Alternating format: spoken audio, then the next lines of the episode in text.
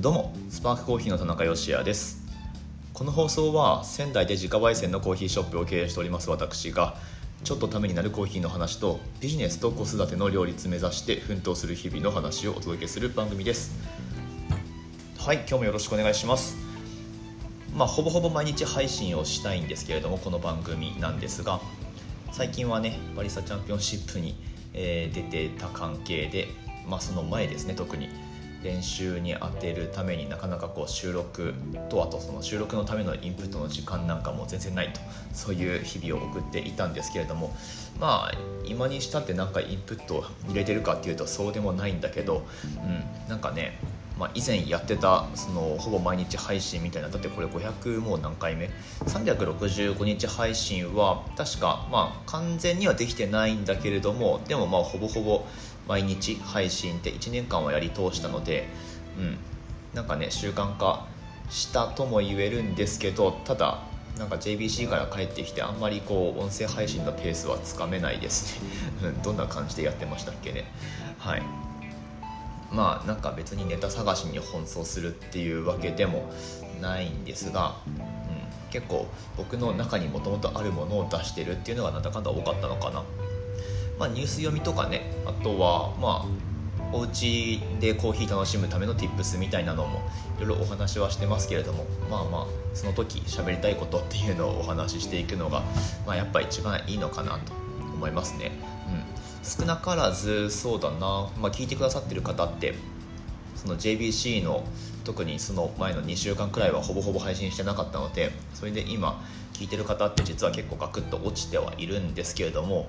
でもそのその間も聞き続けて残ってくれてる人がいるっていうことはまあ、この小さなチャンネルですけれども確実に田中芳也のファンがついてるっていうふうに考えた方がいいというか僕自身もそれ認めないとダメだなっていうふうに思うんですよね、うん、なので、まあ、なんか田中芳也から発せられるものっていうのをとりあえず楽しみにしてくださってる方っていうのもやっぱり一定数いらっしゃるので、うん、まあその辺のバランスですね。とはいえ初めて聞いてくださる方もいるので、うん、なんかあんまりこうマニアックなところばかりつ ついていくのもどうかなとも思うんだけどはい。まあまあ何が言いたいかっていうと音声配信は僕らしく今後も続けていきますよと、まあ、とりあえずその何？決意表明になっちゃったけど、はい、そんな感じで、えー、続けていきたいなと思っております。まあ楽しめる範囲でねやっていこうと思いますよ。はい。えー、っとまあまあそんなところで今日のお話しする本題としてはですねまあチャンピオンシップの話がまたちょっと絡んではくるんですけど、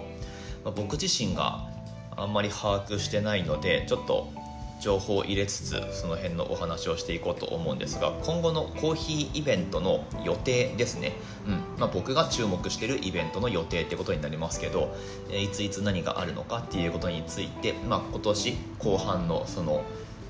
コーヒーイベントいろいろ行われると思うんですが、まあ、主なところをちょっとピックアップして、えー、日程確認していこうと思っております。需要あるのかな？まあまあ。あのお話ししていこうと思いますのでよかったら最後までお楽しみください。本日は5月なんで5月なの？えっと8月の26日木曜日の放送です。すいません金曜日ですね。金曜日の放送です。もうなんかぐっちゃぐちゃですけどはいやっていきましょう。あれなんですよね僕腕時計が壊れちゃってついに。あの、まあ、ついにって別に知らねえよって話だと思うんですが大学卒業する時だったかなその辺りに買った覚えてるけどジャーナルスタンダードで買った腕時計、まあ、3万円くらいで安いやつなんですが、えー、がついに壊れてしまってなんかチャンピオンシップ終わって東京から帰ってきたらなんかもう動かないんですよね、うん。まあ、自動巻きのやつだったので電池いらないタイプなんですけどなんか動かなくなっちゃってで中のあれなんだろう。ま、なんか一部ちょっと剥がれてる部分とかもあるしもうだいぶハードに使ったのでで、まあ、JBC 出場ねだいぶハードな数日間だったので、えー、そこでもうあの息絶えてしまったという感じなのかな。なので、うん、こう今日何曜日とか、うん、曜日までは出てなかったか、まあ、でも日付は出てたしあと時間今何時なのかとかがパッと見で分かんないのでこれ結構ストレスですね、うん、なのでまあ腕時計また何かしら買おうと思ってますけど、まあ、そんな話はどうでもよくって。えっと、コーヒーイベントの予定ですね、うん。まあ、コーヒーイベントといってもその競技会チャンピオンシップ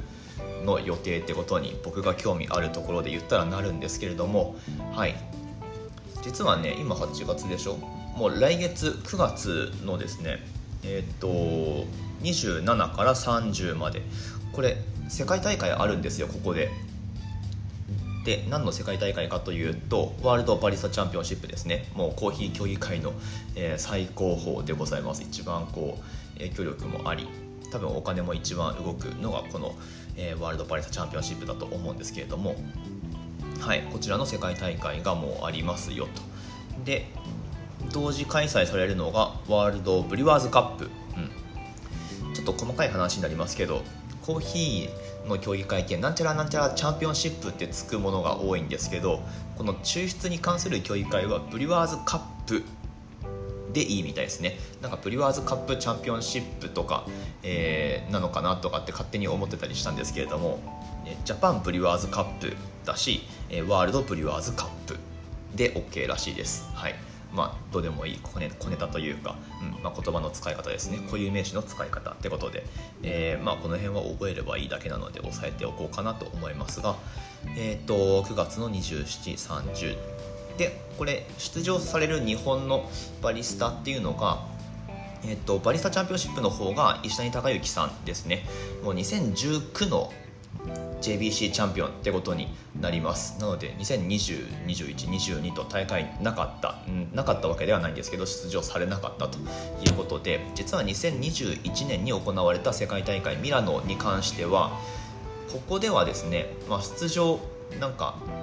うんと特例コロナの特例みたいなもので、まあ、当時もねまだ感染落ち着いてたとは言えない状況だったのでその参加が任意だった平たく言えば任意だったっていうことですね、うん、でそこで、まあ、危険とみなされずに、うんとまあ、出場しなかった場合でも翌年の世界大会にその出場権は持ち越されますよということだったらしいです、はい、なのでまあ、チャンピオンが重複してしまうとあんまりうまくないので2021は日本の国内予選も行われなかったっていうことなのか、まあ、はたまたそのワクチンの普及っていうのがまだまだあんまり進んでなかったので単に開催できなかったっていうことなのかもしれないですけれども、まあ、いずれにせよその石谷隆之さんがようやくそのチャンピオンとしての世界大会への出場権っていうのを行使する時がやってきたわけですね。もう本当になんかずっとずっと準備してる感じだったのでまああんまりね近くで見てたわけじゃないですけどはい。まあ、豆をここのやつ使うとかね、まあ、特に直前のその2020年の、えー、5月にもともと行われる予定だったんですよねメルボルンで、うん。まあ、実はそこに僕らも行く予定だったんですけれども、うん、チケットねもう押さえてあって、えー、返金してもらうのにだいぶ時間がかかってしまったでおなじみの、まあ、そんなこともありましたけれども、まあ、その直前石谷さんもオーストラリアに行って事前練習とかされてたしあとは、まあ、その使う豆を生産してくれているコロンビアの農園に行って、えー、まあなんかいろいろこう関係を深めたりとか、まあ、そういう準備の時間を使ってたんですけれども、まあ、そこからね3年越しの3年越しでいいのかな？ようやく世界大会への出場ということになります、うん。まあ、石谷さん自身が前前回かな？前々回？2018年のアムステルダムの世界大会に出場された時は、まあ、最終結果はセミファイナリスト11位だったかな、まあ、そのくらいだったんですけれどもまあ、予選のスコアで言ったら4位とか、うん、だいぶ上位の方に、えー、行ってたので全然そのファイナル進出もしくは優勝っていう可能性あると思います。はいやっぱ1回世界大会を経験してるっていうのは大きなアドバンテージなので、うん、あの上位進出されるんじゃないかな優勝されるんじゃないかなと僕は期待しておりますで、えー、ブリュワーズカップの方はもうほんとつい先日行われましたジャパンブリュワーズカップのえー、チャンピオン小野光さんですね、うん。ま、立ってるお店はフィロゴフィア船橋のフィロコフィアなんですけど、まあ、所属はねあのその粕谷哲さんがやってらっしゃる別の会社に所属されてるんですがまあまあでもフィロコフィアに行けば会える、えー、でおなじみの小野光さんです。はい。ま、東北出身ってことでね僕らともすごい、あの仲のいいバリスタさんですけれども今回初出場ということで、まあ、ブリュワーズカップの方はねナショナルでその2回優勝するっていうのがなかなか難しい大会なので正出場、うん、まあ初出場ってことになりますけれどもでも日本の代表っていうのは毎年好成績を収めているのでファイナル進出逃したっていうことがここ近年ではあんまないんじゃないですかね。粕谷さんの時からどうだろう？どうなんですかね？20172017どうだったっけ？まあ2018ブラジルでも神山さんファイナリストになってたと思うし2019ボストンの時も日本代表はファイナリストでその次っていうのが2021年畠山さんが出たミラノでは畠山さん2位ということで、えー、だいぶねあの日本代表っていうのは強いとされていますんで、えー、まあねそれは過去の話であってまあ光くんがどういうパフォーマンスを発揮できるかっていうのはまあ彼自身にかかっているわけなんですが、まあ、彼自身は英語もできるし、うんまあ、キャラクターもあんな感じで あのあんな感じでって言っても分かんないか。まあまああの自然体でねいいパフォーマンス発揮してくれるんだと思います、うん、優勝する可能性全然あると思うし、まあ、むしろ優勝すると思ってます僕はね。はい。という、まあ、メルボルンで行われるワールドコーヒーチャンピオンシップ。でまあ、この世界大会とかって大体毎年その各国で行われるコーヒーのエキスポに合わせて開催されるんですけど今回ちょっと変則的というかメルボルンでいつもそのマイスっていう、えーとまあ、オーストラリアのコーヒー展示会最大のコーヒー展示会みたいなのが行われるのが毎回あれって何？3, 3月？違うか5月くらい、まあ、春頃に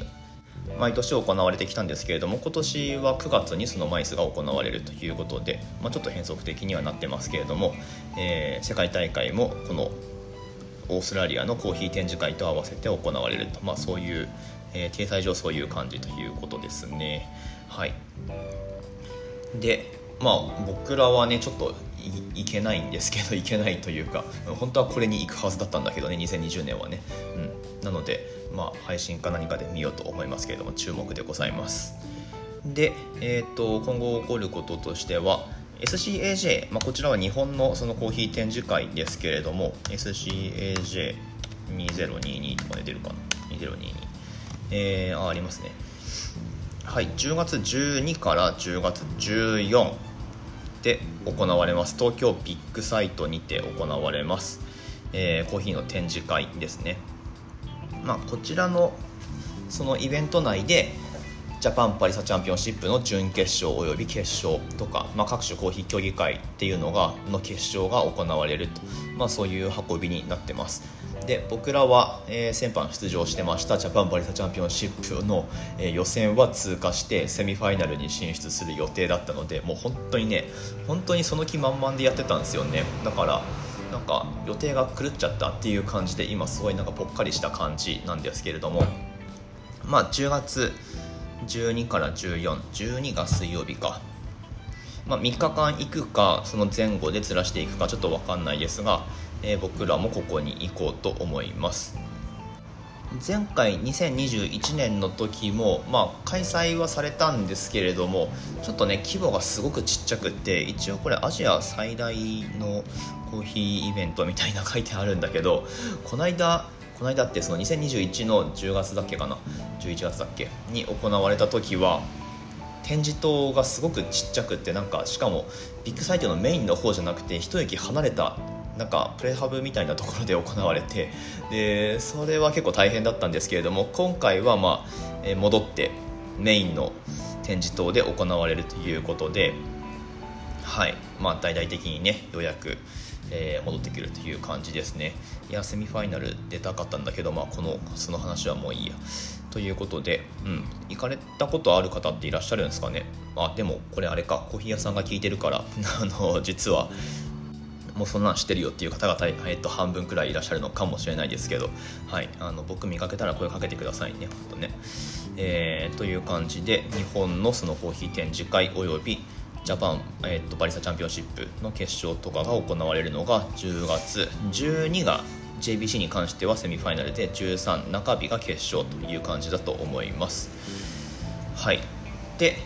まあコーヒーのイベント主なところって言ったらまあその2つなんですけれども僕が注目しているのは、うん、なんだけどこの SCAJ が終わったその次の日ですね。10月15日か土曜日。多分まだオフィシャルになってないと思うんですが、えっと、多分仙台のコーヒーフェス開催されると思います。仙台コーヒーフェスですね。うん。まあ、これへの出店スパークコーヒーできるかどうかってまだ分かんないんですよね。多分できないんじゃないかな。あのちょっとその直前まで東京行ってるので。うんなかなか準備も難しいのでどうなんでしょう。まだ決めてはいないしそもそもオフィシャルなアナウンスがないのでまだ何ともっていう感じなんですが。でもその週末15日ですね。10月の15日仙台でコーヒーフェスが開かれるってことなので特に県外の方でコーヒー好きな方ですね。まあこれ聞いてくる聞いてくださってるってことはコーヒー好きな方だと思うんですけれども県外の方でその週末どっかお出かけしようかなって思う方で、まあ、仙台来られるのであれば、まあ、コーヒーフェスもありますしでうちのお店はもちろんフェスあったとしても多分営業するんじゃないかな、えー、って感じだと思うのであのぜひそのタイミングで仙台に来てみるのもいいんじゃないでしょうか。いろんなコーヒー屋さんをね。1日で楽しめるかもしれないと、まあ、そういうお得なお得なというか、うん、特別な日になると思うので、はい、10月15日土曜日ですね、うん、土日かな？コーヒーフェスがあるのは土日だと思うんですが、まあ、その辺りで、えー、コーヒーと絡めて仙台に来てみるのもいいんじゃないでしょうかと、はい、ちょっとそういうローカルネタを交えたところで今日は終わっていきましょうかね、うん、あちなみに10月で言ったら10月27日っていうのがスパークコーヒーのお店の創業した日ってことになるんですが10月27今年は何曜日だったかな？木曜日か。うん。なんか去年は水曜日だったのでその日別に特別営業とかも何もしなくて普通に休んだんですけど10月27木曜日この日は木曜日なので普通に営業してると思います。まあうん。何かやるかな？どうだろう？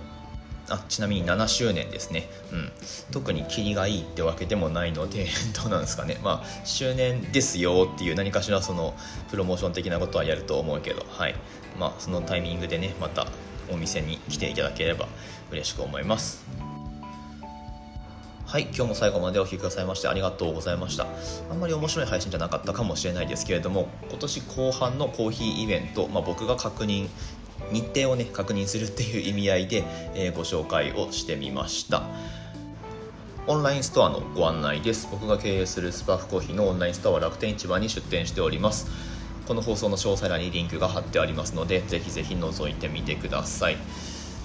カフェベースかな？一押し。うん。あの今年リニューアルしてデカフェのコーヒーを使ってで濃さもかなり濃くギュッと濃縮したコーヒーで作ってましてミルクに少し足すだけでコーヒー感しっかり感じられる。で、まあ、寝る前とかお風呂上がりとかねに飲んでも、えーまあ、カフェイン気にせず楽しめるもちろん妊婦さんとか、えー、授乳中のお母さんとかねあのカフェイン気にせず楽しめるっていう商品になってますんでギフトなんかにもこれすごいおすすめです。本当ね飲む人選ばないのでうんなんかねコーヒー好きなんだけどちょっとカフェインは気になるみたいな、まあ、その辺のところって、えー、あれ確かあの人コーヒー好きだったよなって思っても実際分かんないじゃないですか。なんだけどもちろん普通にカフェインありのコーヒーを飲むよっていう人にとっても多分嬉しいと思うのでこういうのって、うん、コーヒー好きな人ほどこの手のものって買わないですからね。うん、自分でコーヒー入れるのが苦じゃない分こういうのってあんま手出さないと思うんだけどあればあったで絶対嬉しいと思うので、はい、僕自身そうですからね、うん、あったらそのコーヒーカフェベースの線がもし空いてるんであれば僕はもうガバガバ飲んじゃいますね。はい。えー、っていう感じでおすすめでございます。デカフェのカフェベースですね。ぜひオンラインストアの方で探してみてください。ということで明日の放送でまたお会いしましょう。美味しいコーヒーで一日が輝く。Good Coffee Sparks Your Day スパークコーヒーの田中でした。